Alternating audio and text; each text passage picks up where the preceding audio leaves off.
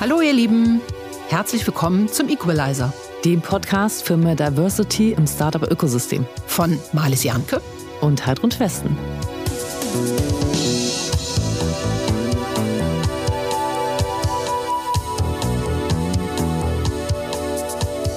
Wir freuen uns über unseren Kooperationspartner Cavalry Ventures. Laut TechCrunch 2021 der hottest Seed Fund. Warum? Cavalry bietet Gründerinnen neben geldaktive Unterstützung durch ein außergewöhnliches Netzwerk. Mit 220 UnternehmerInnen, WissenschaftlerInnen, JuristInnen, Technologie- sowie Marketing-ExpertInnen und vielen mehr habt ihr immer die perfekte Person mit der zu eurer Herausforderung passenden Expertise an der Seite. Cavalry ist ein in Berlin ansässiger Venture Capital Fonds, der in Software-Startups in Pre-Seed und Seed-Phasen in ganz Europa investiert und gehörte zu den ersten Investoren in mittlerweile erfolgreiche Unternehmen wie Forto, McMakler, Brighter, Flip und Patronus. Gerade hat Cavalry einen neuen 160 Millionen Euro Fonds aufgelegt. Dieses frische Kapital wird in den nächsten Jahren in über 30 Startups fließen. Wenn ihr also eine Geschäftsidee habt und einen Investor sucht, dann schaut doch mal bei cavalry.vc vorbei.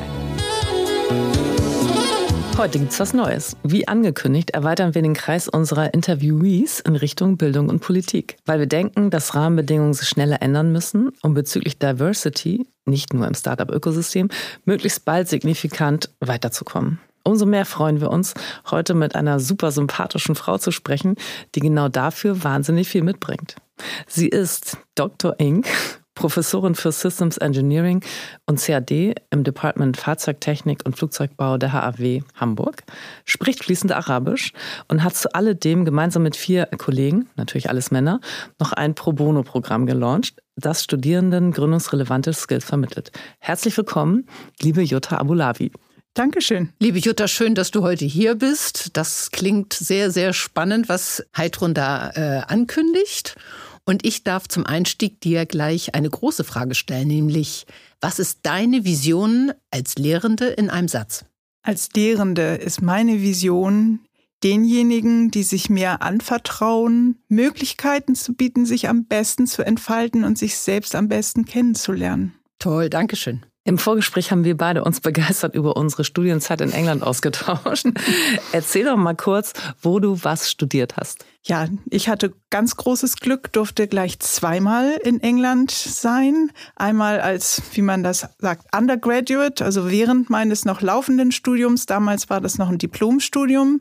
Da war ich in Portsmouth an der schönen Südküste herrlich, ja. direkt am Meer. Schön. Ein halbes Jahr äh, dort im Institut von der Portsmouth Polytechnic, wie sie damals hieß, ähm, habe dort Werkstoffprüfung gemacht. Das war mein Hauptpraktikum. Also ich habe keine Vorlesungen besucht. Eigentlich hätte ich in der Industrie sein können, aber Forschung ist ja auch ein Berufszweig. Deswegen war das dann eben ein halbjähriges Forschungspraktikum eine mega tolle Erfahrung, die mich dann so begeistert hat, dass ich eigentlich gar nicht wieder zurück wollte. Aber ähm, was ich anfange, wenn es irgend geht, versuche ich auch zu Ende zu bringen. Also danach doch wieder zurück nach Deutschland, Studium in Deutschland abgeschlossen.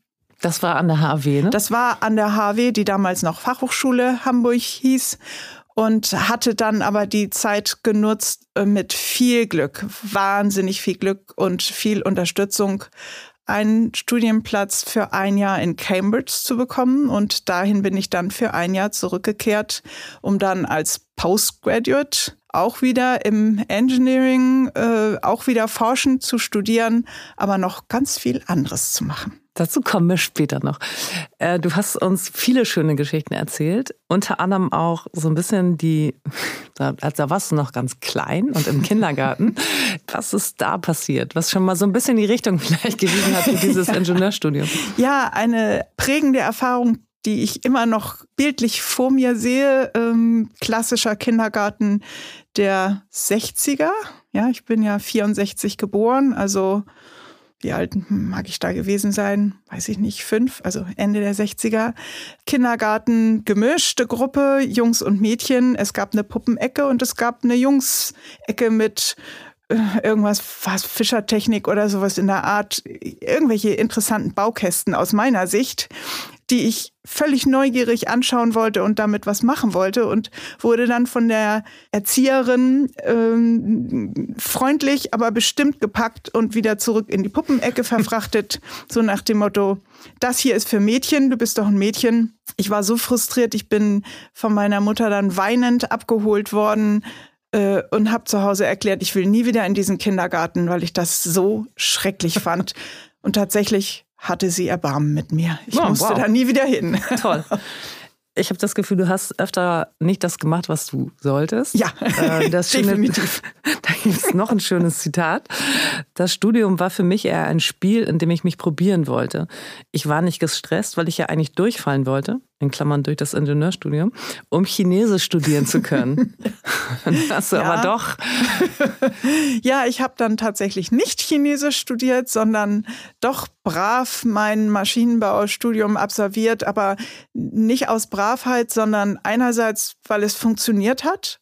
Und andererseits doch auch, weil es einem Großteil der Professoren auch gelungen ist, meine Neugier und so einen, so einen spielerischen Trieb in mir zu wecken. Toll, toll. Ich musste die ganze Zeit so vor äh, mich hingrinsen äh, und nochmal ganz kurz auf deine tollen zwei Erfahrungen in England zurückkommen. Wir haben hier heute nämlich einen Toningenieur namens Richard, mhm. äh, der glaube ich auch vor sich hingrenzt. Der ist nämlich Engländer. Von daher dein Schwärmen, äh, da muss ich jetzt, äh, ja, muss ich kurz erzählen. Und, definitiv. Ähm, wir sind Richard auch immer sehr dankbar, dass er uns hier technisch unterstützt. Macht er ganz toll. jetzt grinst er noch mehr. So, aber jetzt zurück zu dir, Jutta. Nach dem Studium, wie ging es denn dann weiter bei dir? Ja, also das erste Studium, wie gesagt, in Deutschland abgeschlossen, dann das Jahr ohne zu lügen, ohne was äh, zu verzerren, schönste Jahr meines Lebens äh, in England, in Cambridge, das aber finanziell auf ein Jahr begrenzt war. So ist das, das mit den Austausch. Äh, so ist das manchmal. Ja. Es gab mhm. noch Versuche irgendwie, aber die scheiterten. Vielleicht waren sie auch halbherzig, ich weiß es nicht. Jedenfalls kam danach die brutale Realität Studienzeit ist definitiv vorbei, nicht mehr verlängerbar. Es musste ein Job her. Es war, ja, eigentlich hatte ich eine super Qualifikation. Maschinenbaustudium unter Regelstudienzeit abgeschlossen, mhm. gehörte tatsächlich zu den drei Besten des Jahrgangs, was wie gesagt keine wow. Schwierigkeit war, wenn man es so anging wie ich. Dann noch ein Jahr Cambridge. Ich dachte so, die Welt müsste mir zu Füßen liegen. Würde ich jetzt auch erwarten? Genau. Aber du warst ja eine Frau im Männerbusiness. genau, das holte mich dann ein. Also Bewerbungen geschrieben und Absagen kassiert. Und dann aber eine Zusage von Airbus gleich äh, Einladung zum Vorstellungsgespräch mit Flugticket. Ich war ja noch in England. Aber ähm, hier in Hamburg. Äh, also Airbus Einladung Hamburg, ne? nach Hamburg, ja mhm. genau. Mhm. Damals noch Messerschmitt Bölko Blom. Mhm. Genau. Mhm. Äh, hörte sich alles toll an. Stimmte eigentlich aus meiner naiven Betrachtungssicht alles. Und dann habe ich da angefangen das war also mein erster Job, der dann aber ganz schnell zur Ernüchterung führte. es war wirklich eine Umgebung, in der ich da ankam, die frauenfeindlicher nicht hätte sein können. Mir wurde tagtäglich von den Kollegen gesagt, Frauen sind hier nicht willkommen. Die hatten extra Pin-Up-Girls in den Büros aufgehängt Krass. und haben nur schmutzige Witze gezogen. Ähm, das hat mich eigentlich nicht klein gekriegt. Aber dann kam eine Gehaltsreform und plötzlich wurde ich vom Ingenieursgehalt auf ein Technikergehalt runtergestuft und fühlte mich dann wirklich wow. einfach ganz schlecht behandelt. Also mhm. das gleiche Spiel nochmal, Bewerbung schreiben, weil intern hatte ich versucht, ging nicht. Äh, und dann war das irgendwie interessanterweise anders. Plötzlich äh, drei Bewerbungen, drei Einladungen. Und dann habe ich das genommen, was mir dann am sichersten erschien, eine Firma, die ich zumindest indirekt schon kannte, weil ich Grundpraktikum und ähm, eine Studienarbeit bei dem Mutterunternehmen gemacht hatte. Und da habe ich dann schnell hingewechselt. Also neun Monate war ich nur bei Airbus und dann mhm. bei Aristografiksysteme, damals eben Tochter aus dem Rotring-Konzern, bin ich dann sogar zwölf Jahre geblieben. Mhm. Ich glaube, um, äh, ich würde ganz gerne nochmal ähm, diese negative Erfahrung, die du da gemacht hast, die würde ich gerne nochmal in die Jetztzeit bringen. Glaubst ja. du, dass heute so auch noch die Situation wäre. Weil ich finde das immer wichtig. Also, mhm. das, äh, ich glaube, es ist nämlich tatsächlich viel Positives ähm, passiert. Ist, ja. Und äh, das würde ich aber ganz gerne nochmal von dir hören. Ja. also so in der Art gibt's das mhm. sicherlich nicht mehr, aber subtiler mhm. immer noch ganz genauso. Es gibt immer noch viele Menschen, die ganz feste Rollenvorstellungen haben von Berufsbildern und von Geschlechterzuordnung. Ich habe gerade letzten Freitag ein Gespräch geführt und jetzt kann ich nicht sagen, genau was für eine Position die Person hat, weil dann ist es sofort klar. Aber eine führende Person, Vorsitzende einer Berufsorganisation ihres Standes für ein ganzes Bundesland, die von einer unglücklichen Feminisierung ihres Berufsstandes sprach, Oh, was einhergeht schön. damit, dass Gehaltsverfall, Verdienstmöglichkeiten, Teilzeitarbeit diesen Berufsstand ruinieren. so mehr Details kann ich leider aus Schutz mm, nicht preisgeben, aber es ist ein akademischer Beruf, ein Studiengang mit Numerus Clausus. Es erinnert mich ein bisschen an einen renommierten CSR-Papst in Deutschland, der vor ein paar Jahren auf einer Veranstaltung mal ist, wo wir beide waren zum Thema Frauen in die Aufsichtsräte echt auf der Bühne stand vor einem damals sehr ungewöhnlich mit nur Frauen gefüllten Saal und sagte, ja, aber wenn jetzt die ganzen Frauen in die Aufsichtsräte kommen, was machen denn dann die Männer mit ihrer Altersplanung? ja, hm, ja. weiß jetzt auch nicht. Spannend. Ja, krass. Ja, also es ist krass, wobei ähm, etwas, was früher vielleicht völlig ignoriert wurde, mir auch sehr klar geworden ist, ähm, solche Diskriminierung oder ähm, ja, ich weiß, mir fehlen die Worte mhm. dafür, mhm. ja, so ja. schlechte Behandlung äh, trifft auch Männer. Ja, natürlich. Klar. Also es ist einfach so immer, wenn ich nicht in Stereotypen passe. Ja. Ist ja auch ein ganz großes Problem, gerade wenn Männer in Teilzeit gehen wollen oder Elternzeit und ja. so weiter, dann ist das ja tatsächlich auch für die immer noch in vielen Bereichen, also gerade so in der Old Economy, sage ich mal, zu der ich Airbus durchaus auch zähle. Oder, ne, also ja, Airbus hat sich stark gewandelt, muss ja. man ganz klar sagen. Also genau, da die, die Zeiten, das die ich ist eben oft ein, vorbei. Klar, aber trotzdem ist es oft noch ein Karrierehindernis, wenn ich eben sage, okay, ich will jetzt nur Teilzeit arbeiten als Mann, weil dann, äh, wenn so alle möglichen Qualitäten einfach mal per se abgesprochen. Ja. Ja, also insgesamt, äh, ne, alleine jetzt auch die Lehreroffensive, äh, wo, wo ge klar gesagt wird von den äh, verantwortlichen Ideenbringern, äh, die, der Lehrermangel wäre aufhebbar durch das ähm, Aufheben der ganzen Teilzeitverträge. dann wird es wahrscheinlich weniger. Ich wollte gerade sagen, geben. dann gibt es noch weniger Lehrer. Also ich kenne kaum einen Lehrer, der in Vollzeit arbeitet, aber anyway. Ne? Eine kurze Frage noch ähm, zum Thema, ähm, weil ich gerade so drüber nachgedacht habe. Ich habe das in England zum Beispiel gar nicht so stark empfunden, weil ich denke, dass dieses, äh, dieses große Gender Gap ist tatsächlich auch ein besonderes deutsches Problem. Ja. In England gibt es andere Gaps, mhm. definitiv. Absolut. Mhm. Es gibt ein Bildungsgap, Social, Gaps, ja. Social und Bildungsgap. Mhm. Also Bildung ist leider da das mhm. Problem. Äh, und dann aber in den entsprechenden Kreisen gibt es dann nicht mehr so viele Gaps. Also den Gender Gap, genau, den habe ich dann nicht erlebt. Ich habe ihn aber auch eben an der Deutschen Hochschule nicht erlebt. Sonst hätte ich das Studium ja nicht gemacht. Mhm. Ja, da gab es mal den einen oder den anderen. Aber wie viele andere Frauen gab es denn in deinem Studium? Ja, ich war die Einzige am Ende. Also okay. wir haben zu dritt angefangen. Ähm, mhm. okay, ich meine, das ist für mich jetzt schon eine Gender Gap auch irgendwie. Ja und nein, das, das war nie mein Problem. Mhm. Also ähm, die einzige zu sein, die ja oder Außenseiterin oder die andere mhm. stört mhm. mich nicht. Na, offensichtlich hast du dich ja genau nicht daran gestört, denn du bist dann ja zurückgegangen an die HAW.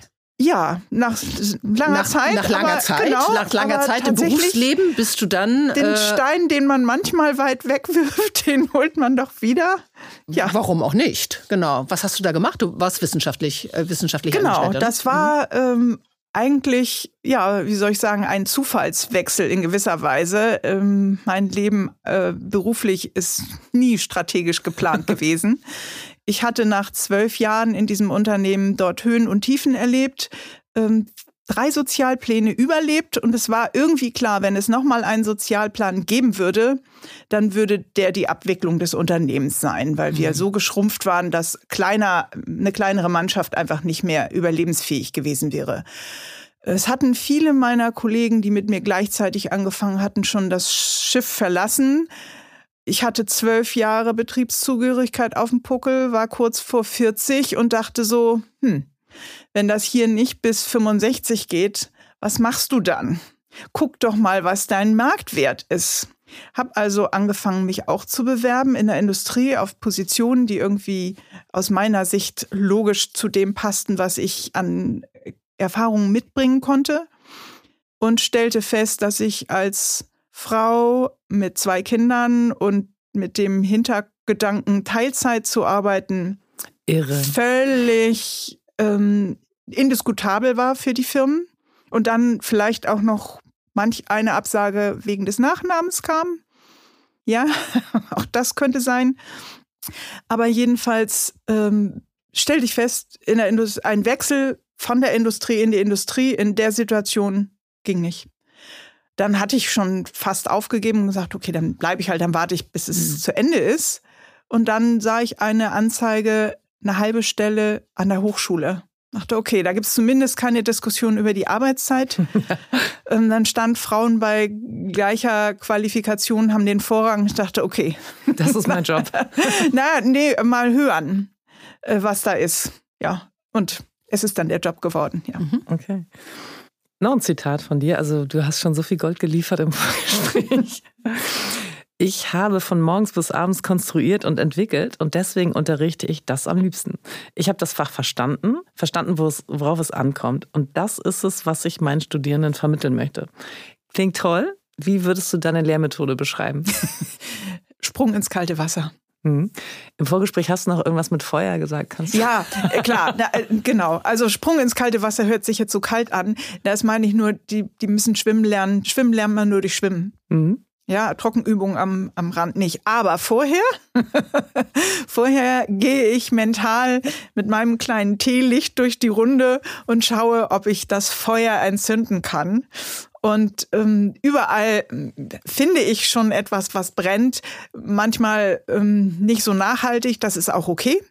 Das gehört ja dazu, weil ich ja gesagt habe, jeder soll die Chance bekommen, etwas über sich auch zu lernen seine, sich zu entfalten, Kompetenzen zu erweitern und äh, Konstruktion in ihrer tatsächlich, so wie ich sie angehe, sehr kreativen Art ist nicht für jede Person das richtige Umfeld.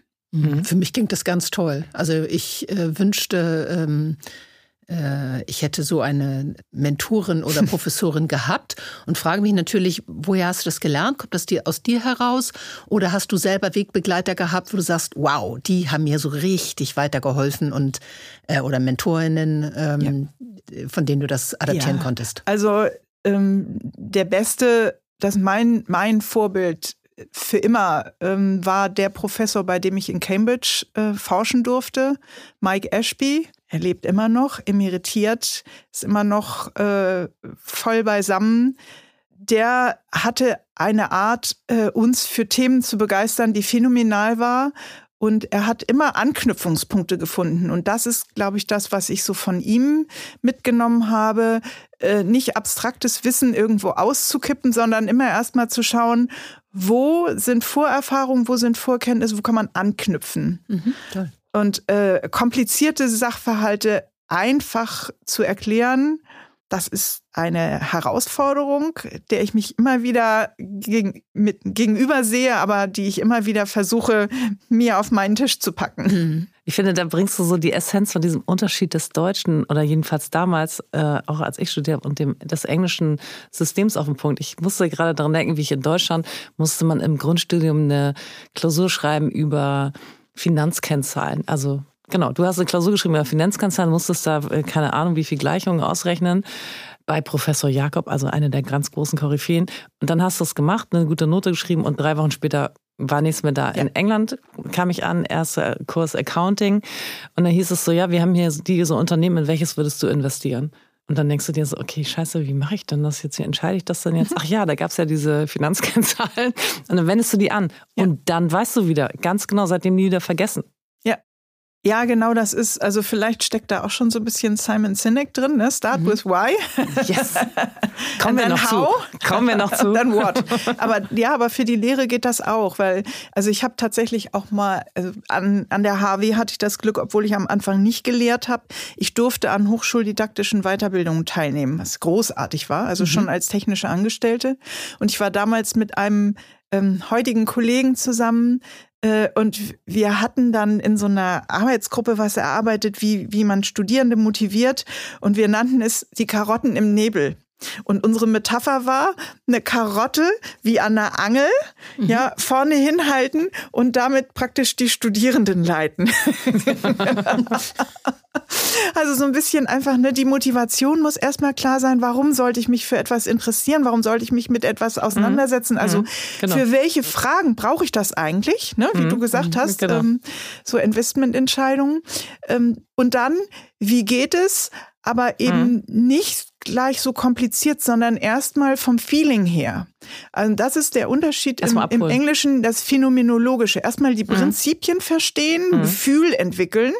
Mhm. Und dann kann man nachher mit den wissenschaftlich fundierten oder mathematisch äh, aufgebauten äh, Modellen kommen, die die wahnsinnig komplizierten Beschreibungen, Herleitungen mhm. mit äh, Differentialgleichungen, Integralen und in der deutschen Lehre wird immer umgekehrt angefangen. Mhm. Also im technischen Bereich, es wird immer über die Mathematik hergeleitet. Mhm.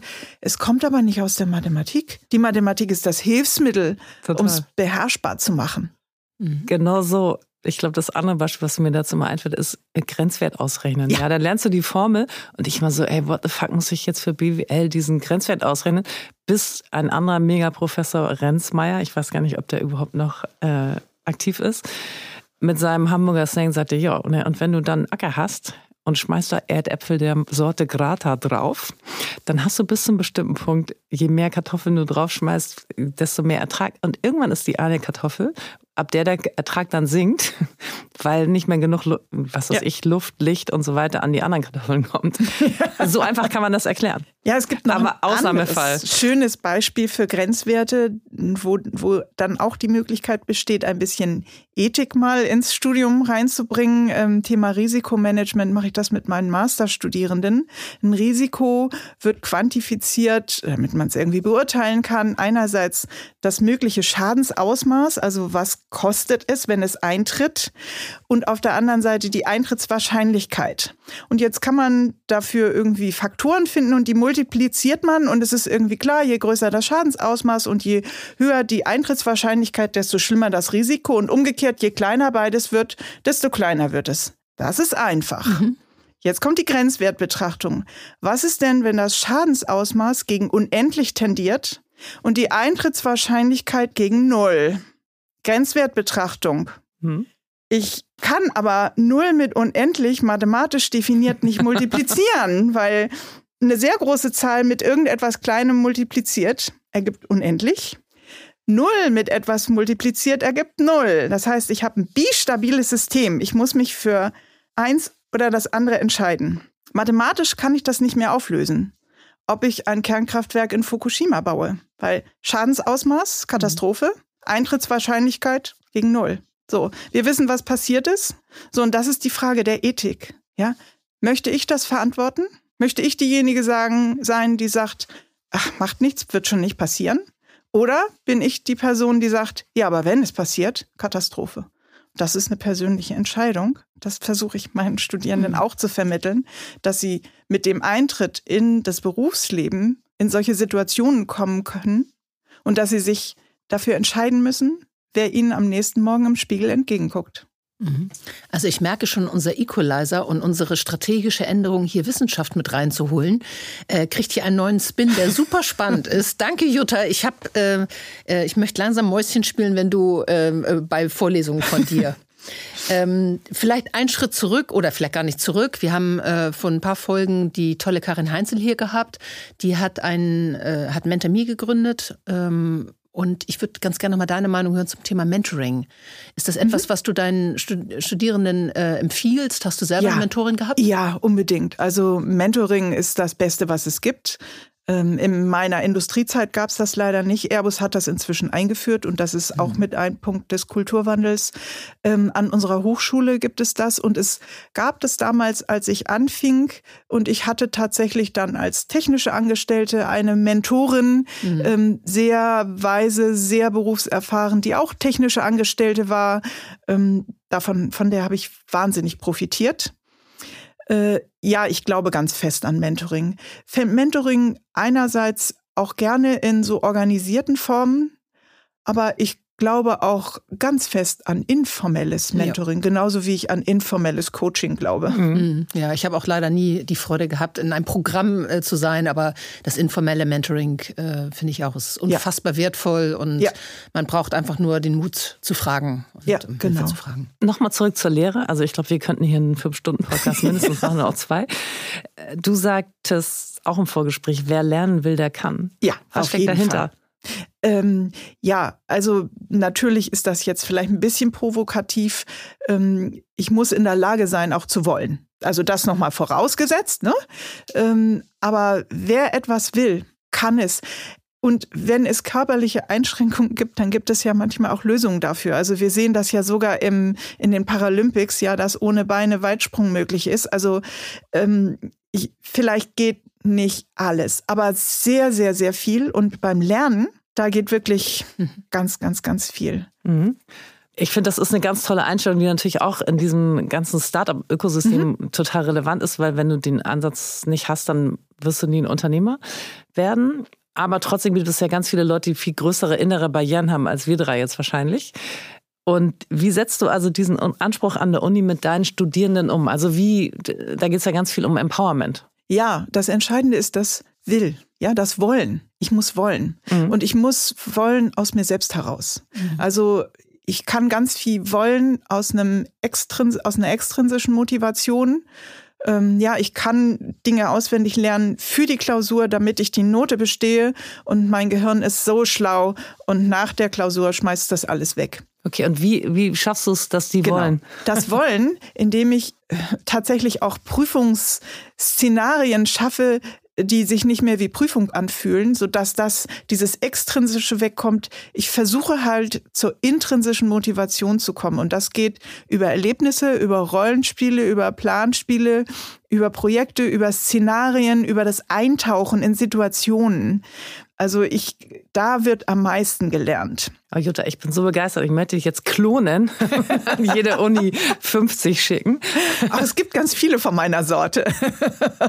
Wir sind, also wir sind erstmal froh, dass wir dich hier haben, Jutta. Und ähm, wie viele kommen denn jetzt in den Genuss, äh, äh, bei dir ähm, in den Vorlesungen zu sein? Und natürlich interessiert mich auch, wie hoch ist der Anteil der Frauen? Ja, also vielleicht ist das sicherlich ein Grund, warum ich mir das leisten kann. Meine Gruppen sind klein. Ich bin in einem kleinen Studiengang. Was heißt das? Äh, Flugzeugbau. Ich habe ähm, pro Semester in der Lehrveranstaltung, die ich im vierten Semester Bachelor Flugzeugbau unterrichte, zwischen 28 und maximal 42 Studierende so um mhm. den Dreh. Also das ist alles beherrschbar von der Größe her. Da kann ich den Einzelnen auch noch gerecht werden. Und äh, wenn ich so Gruppengrößen habe, so um die 30, dann ähm, ist das sehr, sehr gut abbildbar. Mhm. Ja, dann sind das so sechs Teams, A5, 35 hm, sind dann sieben Teams. Und das kriege ich locker davon? hin.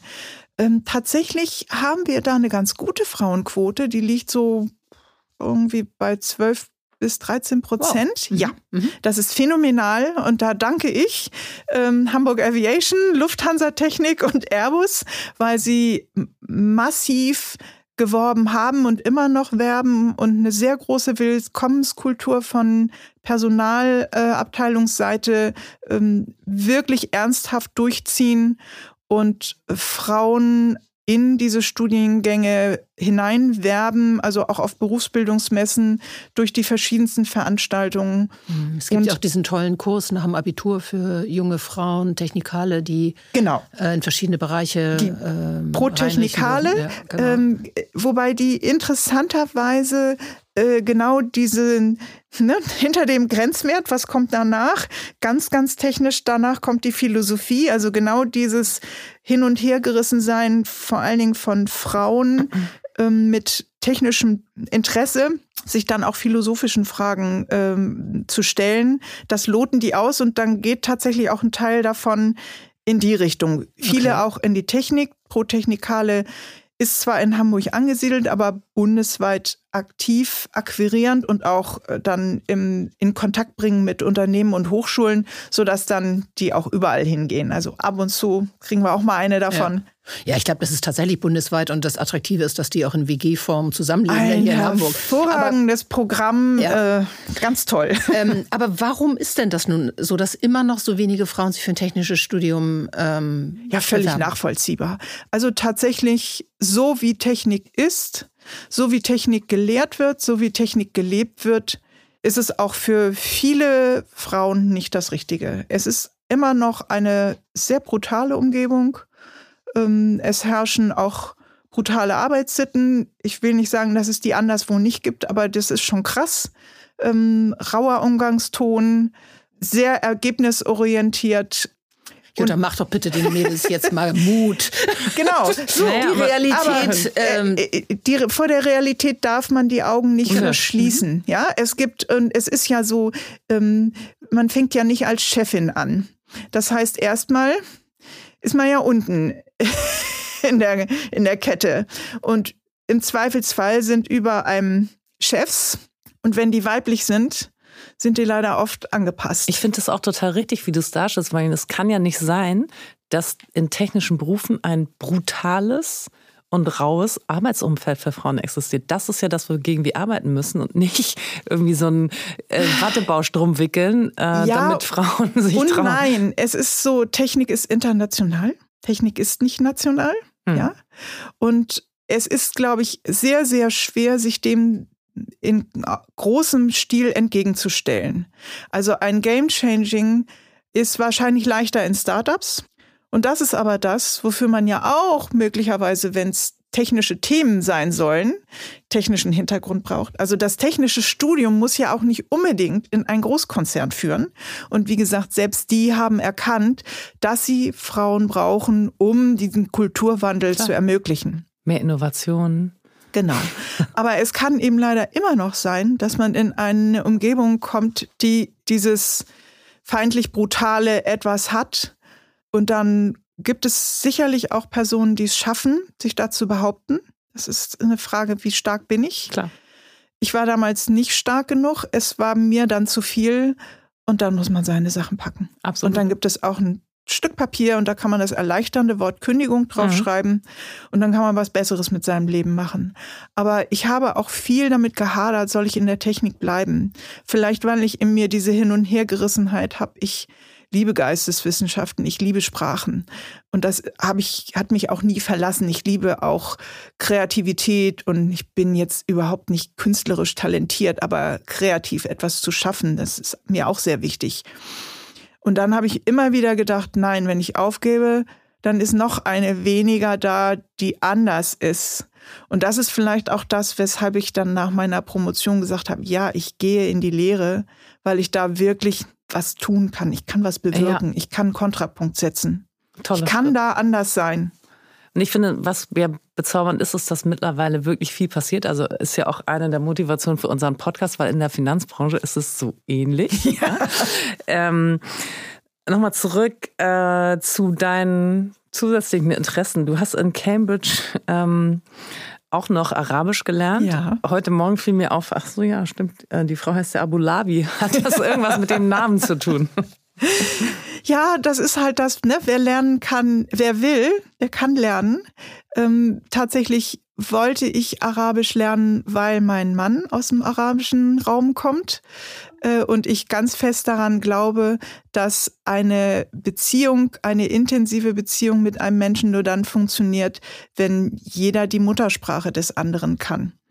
Und das, ich hatte also schon, bevor ich nach Cambridge kam, angefangen, Arabisch zu lernen. Ich hatte meinen Mann schon kennengelernt. Wir hatten auch kurz vorher noch geheiratet, damit ja nichts passiert. ähm, Aufenthaltsstatus Mhm. War dann, war für mich so ein, so, ein, so ein Angstthema, ich in England und er hier in Deutschland, wer weiß, was passiert. Mhm. Ähm, und so fühlten wir uns etwas sicherer. Mhm. Und da wir heute noch verheiratet sind, war das ja auch keine falsche Entscheidung. Aber jedenfalls äh, habe ich dann in Cambridge das genutzt, das Angebot von meinem College, dass ich eben nicht nur Technik machen darf und vielleicht auch nicht nur Technik machen soll, sondern eben äh, wie in der Ernährung Ausgewogenheit in meinem Geist äh, herstellen soll, also Sport und dann bitte doch noch irgendwas Geisteswissenschaftliches.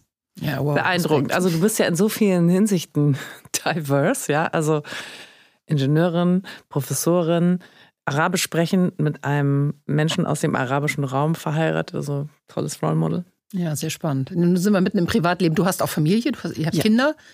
Und ähm, natürlich äh, stelle ich mir die Frage, also wir haben beide auch Kinder, aber äh, wie hat es bei dir funktioniert mit dem Männerjob und äh, Familie? Ja, äh, tatsächlich äh, war meine Entscheidung damals zu diesem kleinen Unternehmen Aristo zu gehen genau die richtige. Das war das Glück.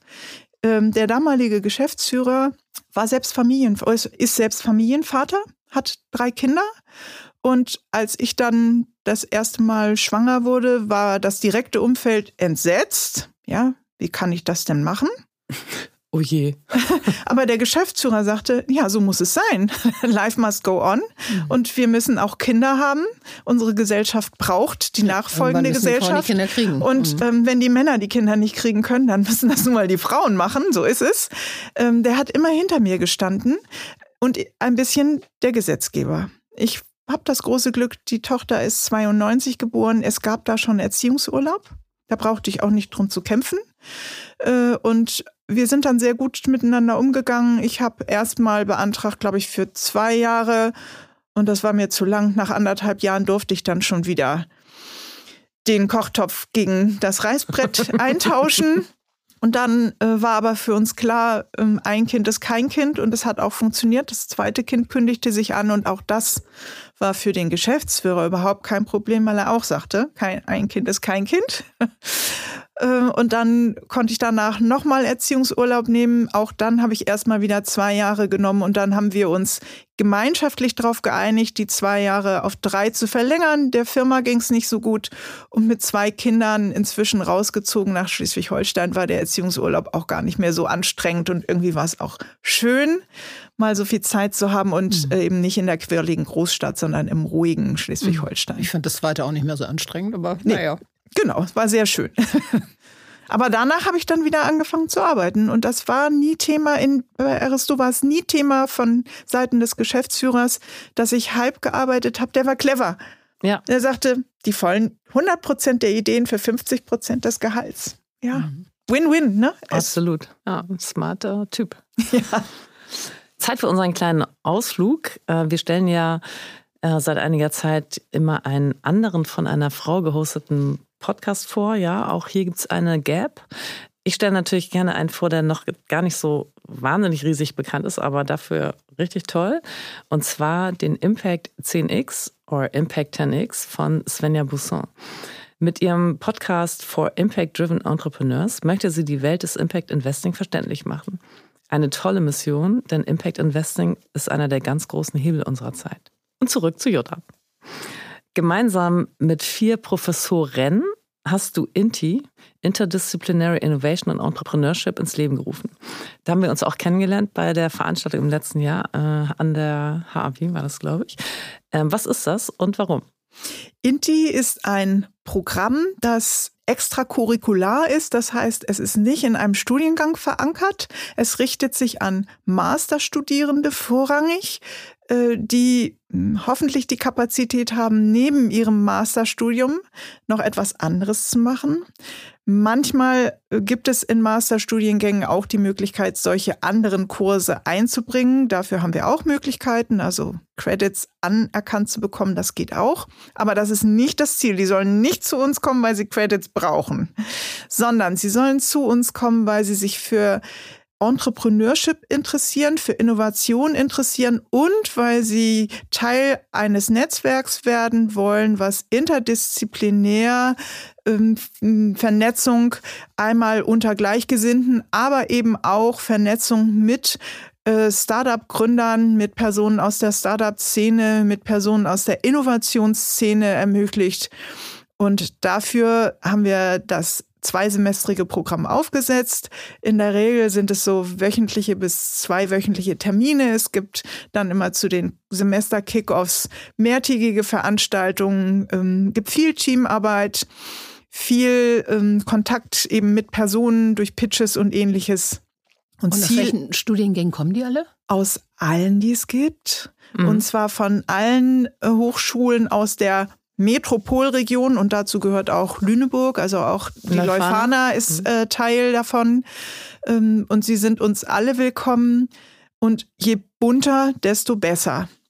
Was mich sehr beeindruckt hat ähm, zu lernen bei dem Event, äh, ist, dass ihr das alle, also die fünf ProfessorInnen mit einer In, die das sozusagen ins Leben gerufen haben. Ihr macht das äh, pro bono. Das ist unser Hobby, ja. Genau, äh, das finde ich total unterstützend und hervorhebenswert. Äh, warum macht ihr das pro bono? Weil wir dafür brennen, weil es uns Spaß macht, ähm, Professoren ähm, richten sich ohnehin wenig nach dem, was sie tun müssen. Ja, natürlich tun wir unsere Klar, Pflicht. Die meisten machen dann Business nebenbei. ja, aber Geld ist nicht alles. Ähm weil es, ja, weil es uns einfach sehr viel Freude bereitet, tatsächlich eben mit den ähm, Teilnehmenden, die zu uns kommen, den Masterstudentinnen und Studenten, aber auch untereinander. Was sehr lustig ist, weil wir uns äh, erst nur online getroffen haben.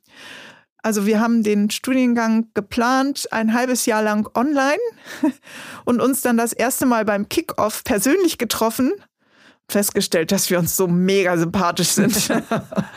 das überrascht mich jetzt nicht.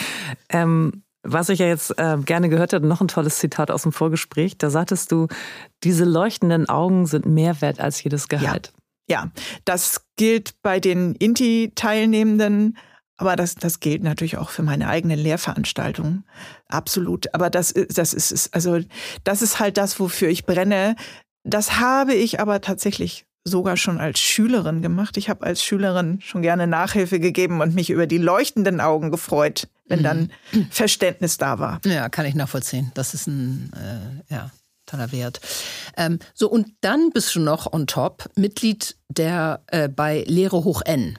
Was ist das? Erzähl uns das. Lehre hoch N ist ein Netzwerk, das inzwischen als eingetragener Verein ähm, aktiv ist, aber wir sind nicht als eingetragener Verein gestartet, sondern ins Leben gerufen worden sind wir durch die Töpferstiftung, die ich weiß gar nicht mehr vor wie vielen Jahren, ich glaube es war 2010 oder noch früher, ein Programm ins Leben gerufen hat für Akteure und Akteurinnen aus der Hochschulwelt, Professoren, Hochschulleitungen und aus den Stabstellen, wie man das nennt, also den Unterstützungsbereichen Didaktik, Studienorganisation, Prüfungswesen. Mit welchem Ziel?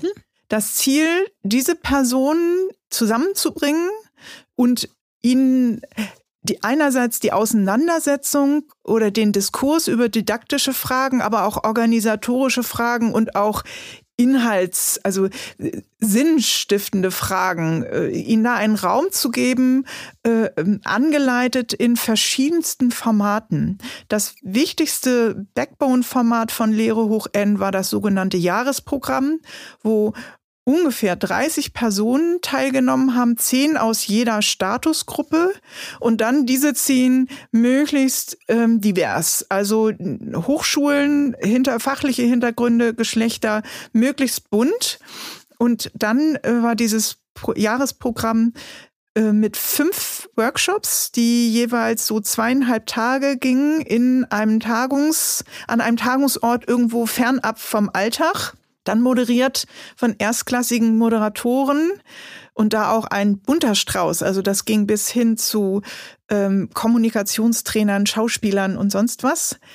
Ne, und darüber einfach Anlässe zu schaffen, nachzudenken, sich selbst zu entwickeln. Und es gab noch viele andere Programme.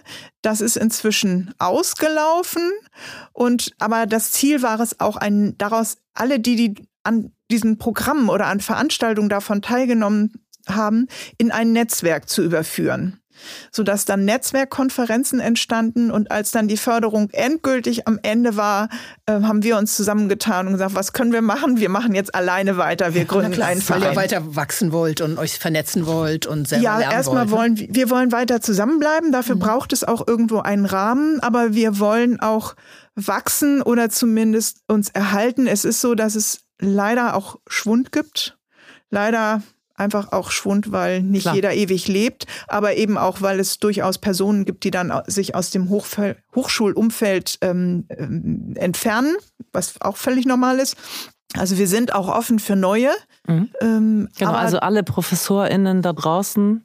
Ja, so ganz so einfach ist es nicht. nee? Äh, also wir sind halt schon noch darauf fixiert, dass dieses Mindset-Building stattfindet. So, und entsprechend gibt es eben wieder solche Programme, die werden jetzt finanziert von der Stiftung Innovation der Hochschullehre. So, und da äh, an solchen Programmen teilzunehmen, ist im Moment noch eine Voraussetzung. Wir hadern noch so ein bisschen mit unseren Aufnahmebedingungen. Muss okay. ich ganz klar sagen. Ich fand's Teamwechsel großartig, dass du von dir aus vorhin Simon Sinek erwähnt hast, ähm, der Erfinder des Golden Circle, also Start with Why. Das ist auch in meinem Job äh, ein ganz wichtiges Modell, weil ich Startups immer versuche zu vermitteln und nicht nur Startups, allen Unternehmen, äh, so zu kommunizieren, dass äh, sie Menschen auch mit ihrem ersten Satz schon emotional erwischen können, was mit dem Modell gut geht. Warum findest du das Why so wichtig? Ja, weil das einfach die Motivation äh, klärt und letztendlich führt die, ne, das ist das kleine Teelicht, mit dem man rumgeht, die führt dazu, dass ein Funke überspringt äh, und letztendlich kann alles immer nur aus dem Wollen herauskommen. Mhm. Nochmal einmal zum Funken. Also ich bin selber Mutter von zwei Mädchen, äh, aber was gibst du denn insgesamt ähm, äh, für Tipps? Wie kann man junge Frauen motivieren, den Weg zu gehen, den du gegangen bist, oder zumindest den technischen Weg zu gehen? Ich würde eher sagen, jeder Mensch, ob Frau, ob Mann oder wozu auch immer ähm, man sich die Person sich hingezogen fühlt, sollte in sich horchen, worauf sie resoniert, also was bei ihr Resonanzschwingungen erzeugt oder eben, wo sie anfängt zu brennen, wenn sie mit einer Flamme in Kontakt kommt. Das ist, glaube ich, das Entscheidende. Und wenn technische Themen da nicht auf eine Resonanz treffen, dann muss das auch nicht sein. Trotzdem glaube ich, dass man alles lernen und verstehen kann, aber es wird nicht zur Erfüllung führen. So, und das Entscheidende ist, darauf zu hören. Und dann, wenn aber da ein Interesse ist oder wenn das Gefühl da ist, das könnte Teil von anderen Dingen sein, also vielleicht weil ich es mit medizinischem, biologischem, umwelttechnischen oder sonstigen Interesse kombinieren kann oder möchte, dann keine Angst haben, weil wie gesagt, man kann alles lernen. Trotzdem muss ich dazu sagen, dass zumindest die Technik, so wie ich sie auch dann studiert habe, also der Maschinenbau, äh, nur aus meiner Sicht Sinn macht, wenn auch praktische Erfahrungen ähm, gewünscht sind oder vielleicht schon vorhanden sind. Sprich, was mit den eigenen Händen machen. Also ich rede immer davon, man muss diese Themen auch begreifen. Ja, das, man muss praktisch auch mal etwas machen. Und sei es nur, dass ich einen Pappkarton, den ich entsorgen möchte, dahingehend beobachte, wie ich den denn am einfachsten zerkleinern kann. Da gibt es zielführende Ansätze und nicht zielführende. Und wenn das mich interessiert, dann bin ich auf dem richtigen hm. Weg. Okay, ich werde nachher mal den Test machen. Vom Altpapier. Das ist angewandte Mechanik und Werkstofftechnik. Ja. ja. ich meine, als Eltern kann man natürlich seinen Kindern Fischertechnik äh, zur Verfügung stellen. Also ich habe auch eine Schwester und wir hatten Fischertechnik zu Hause. Insofern hatten wir und wir konnten auch unser eigenes Fahrrad reparieren. Das war meinem Vater genau. immer total wichtig. Den musste er erst ja. nicht machen und so weiter. Wir haben auch kochen genau. gelernt. Aber so am Ende des Tages ähm, ist es aus meiner Sicht ja auch so ein bisschen so wie das, was du am Anfang erzählt hast aus deinem Kindergarten warum eigentlich immer diese äh, wirklich aus meiner Sicht sehr zu kritisierende Aufteilung in rosa und hellblau. Also hier ist die Mädchenecke, da ist die Jungsecke. Das ist, geht ja im, im Spielzeugladen los, da gibt's, oder im Buchladen für Kinder, ja, da gibt's dann die Mädchenbücher und die Jungsbücher und da gibt's das Mädchenspielzeug und das Jungsspielzeug und das ist schon, allein in welchen Raum du gehst, äh, bist du eben entweder von dem einen oder von dem anderen umgeben. Äh, sollte man aus meiner Sicht dringend ändern. Äh, was muss sich in der deutschen Bildungslandschaft aus deiner Sicht ändern? Oder welche Ideen hättest du? Wir haben gelernt, es geht mhm. darum, das Wollen zu entzünden. Es geht darum, diese intrinsische Motivation ja. zu finden und zu fördern. Hast du konkrete Ideen? Wäre gerne kurz, weil wir sind schon ganz schön lange dabei, weil es das braucht, so ein spannendes Gespräch ist. Es braucht ist. ganz viel Experimentierräume. Und äh, letztendlich ist es wie, wie äh, in der Forschung, ja, wenn ich gar keine Gesetzmäßigkeiten kenne, dann muss ich viel ausprobieren. Ich muss immer wieder testen, gibt es Zusammenhänge und gibt es vielleicht junge Menschen, die sich vor etwas, sag ich mal, ähm, oder die Scheu haben, nicht weil die Scheu gegenüber der Sache ist, sondern weil die Scheu gegenüber anderen ist, die schneller sind. So hat zum Beispiel eine Physiklehrerin aus Baden-Württemberg experimentiert mit der Trennung von Mädchen und Jungen im Physikunterricht. Mhm. Problem ist nämlich, dass und wir reden immer nur über 90 Prozent, ne, dass ein Großteil der Mädchen versucht zu verstehen, bevor sie tun, während ein Großteil der Jungen macht, bevor sie verstehen. Ja. Und im praktischen Physikunterricht führt das dazu, dass die Jungen alles gemacht haben, vielleicht auch alles zerstört haben. Und wenn die Mädchen glauben, sie wissen, wie der Versuch geht, ist alles schon vorbei. Ja. Das, mhm. Wie gesagt, nicht für alle, aber so viele, dass es halt einfach signifikant sich dann auswirkt. Und das sind diese Dinge und das das geht aber für die Jungs genauso, weil die werden genauso teilweise mhm. ausgeschlossen aus Bereichen, ja, ähm, tabuisiert. Ähm, also ähm, als unsere Kinder klein waren, Hausmann zu sein, war wirklich nicht einfach. Da brauchte man genauso viel Rückgrat wie Frau in der Technik. So, und das ist eigentlich das. Wir brauchen viel mehr Öffnung dafür, dass das alles ausprobiert werden kann, was nicht gefährlich ist. Mhm. Also für, auch für das andere, ne? also ein ja. weiteres für Diversity sprechendes. Mhm. Ja. Argument. So, liebe Jutta, jetzt sind wir leider schon fast am Ende. Und am Ende ähm, haben wir immer eine Frage, wo wir versuchen, äh, Tipps von unseren Interviewgästen zu holen. Und bei dir würde ich sehr gerne fragen nach Literaturtipps. Hast du Bücher, die du uns empfehlen ja, kannst? Da gibt Und es unseren HörerInnen natürlich. Eine ganze Menge. Ein Buch, was ich sehr, sehr schön finde, um herauszufinden, was einem selbst gut tut und was einem nicht gut tut, das ist How Full is Your Bucket? Mhm. Sehr schön. Magst du den Autoren nochmal nennen? Wir können es doch gerne in die Shownotes dann nehmen, wenn du es gerade nicht parat nee, hast. Nee, hab den gerade nicht. Aber how full is your bucket? Also mhm. wie voll ist dein Eimer? Googeln äh, findet man. Dann, äh, was ich auch sehr schön finde, auf der Suche nach dem Sinn des Lebens von John Strelecki, das Café am Ende der Welt. Mhm. Und von John Strelecki gibt's noch weitere Bücher, die dazu anregen. Wenn es denn nicht so sein soll, sondern ähm, in einer anderen Richtung für das Miteinander, finde ich, gibt's auch sehr schöne Bücher. Eins ist Ubuntu. ähm, äh, und dann das andere heißt Fisch, also wo es einfach darum geht, ähm, wie können, kann eigentlich ein gutes Miteinander funktionieren. Ähm, da äh, gibt es auch Gesellschaften, die so funktionieren. Also in Skandinavien ist es wesentlich mehr Ubuntu und Fish-like ähm, als bei uns. Das hat mich auch geprägt. Ich durfte als Studentin auch in Skandinavien ein Praktikum machen.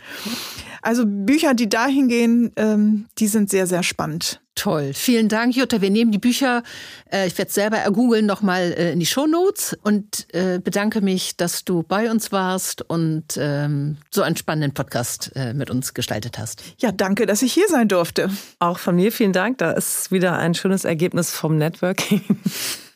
und äh, bold nachfragen. Also, wir kannten uns ja gar nicht gut und ich habe dich aber gleich für den Podcast abgegriffen. Ähm, schön, dass du hier bist, dass du die Zeit erübrigen konntest. Auch in den nächsten Folgen sprechen wir mit spannenden und inspirierenden Menschen, Female Founders, InvestorInnen und ein paar relevanten anderen Expertinnen, denen Diversity am Herzen liegt. Stay tuned.